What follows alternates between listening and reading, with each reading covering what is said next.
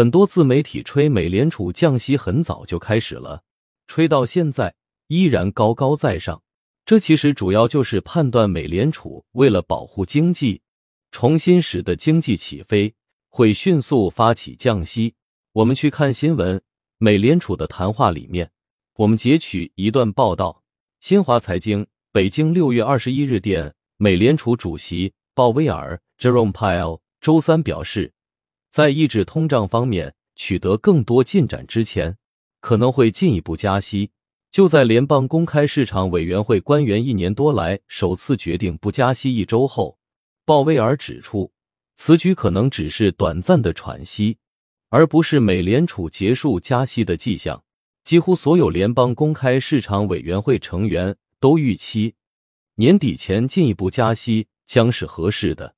鲍威尔在准备好的证词中表示，他将向美国众议院金融服务委员会 （House Financial Service）。Committee 发表证词，该演讲是美联储主席每半年在国会山向议员们通报货币政策最新情况的一部分。在上周为期两天的 FOMC 会议之后，官员们表示，他们预计到二零二三年底将加息零点五个百分点，这将意味着再加息两次。假设加息幅度为二十五个基点，美联储的基准借款利率。目前固定在百分之五至百分之五点二五之间。鲍威尔指出，通货膨胀已经降温，但仍远高于美联储百分之二的目标。美联储还有更多的工作要做。自去年年中以来，通胀有所缓和。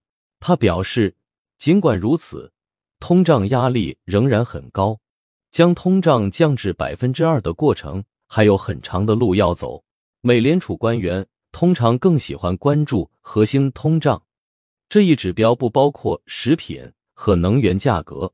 据美联储看重的个人消费支出价格指标数据表明，截至四月份的通货膨胀率同比为百分之四点七，五月份的核心消费者价格指数为百分之五点三。一般来说，货币政策的变动。如加息和美联储减持资产负债表上的债券，往往会产生滞后效应。因此，官员们决定在本月的会议上不加息，因为他们观察到政策收紧对经济的影响。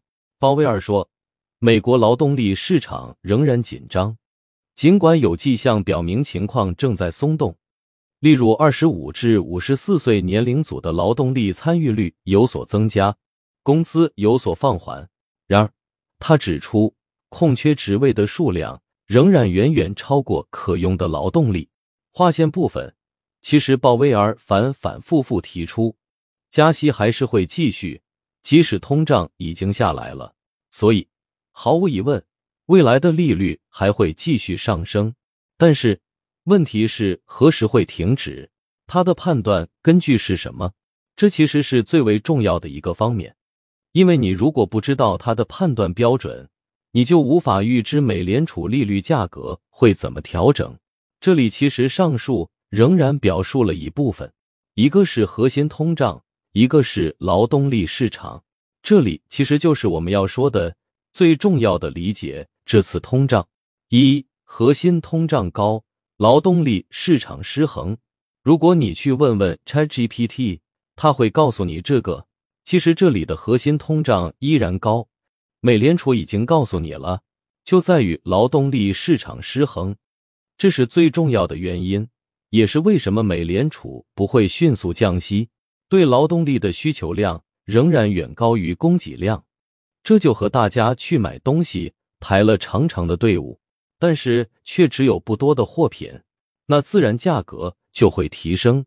劳动力也是如此。用工的需求很多，但是供给量却不够大，那自然劳动力价格上升，而这个就是企业的成本，企业的成本必然会传导影响到产品的成本，产品的成本上升，又会反过来继续影响工资价格，这个就是一个循环。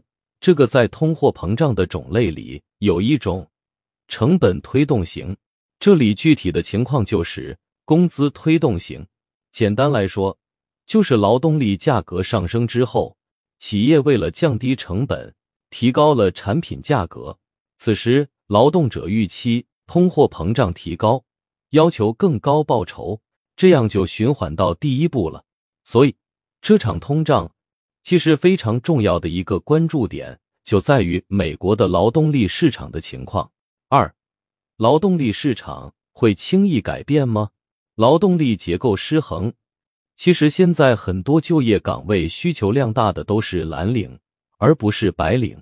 大家之前可能在新闻上看到过，美国的白领其实是在不断裁员的，比如美国的硅谷的科技公司。包括各个互联网巨头，其实裁员了不少人。这个其实就在于美国的风投市场偃旗息鼓之后，之前特别依赖这些风投的互联网公司都得缩减开支，那就只能裁员了。而这个主要在于美联储加息之后，无风险利率快速上升，各种风险投资公司的投资活动就会减少很多。捂他，我躺着一年就能捂。六个点，干嘛要给你玩那么高风险的东西？毫无疑问，从货币政策转变开始，利率变化传导到资金价格变化，直到传导到企业，然后再传导到企业的用工层面，其实是需要一段时间的。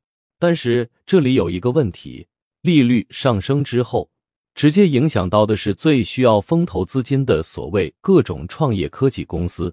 这在硅谷是主要的就业人群，那就是高端白领岗位。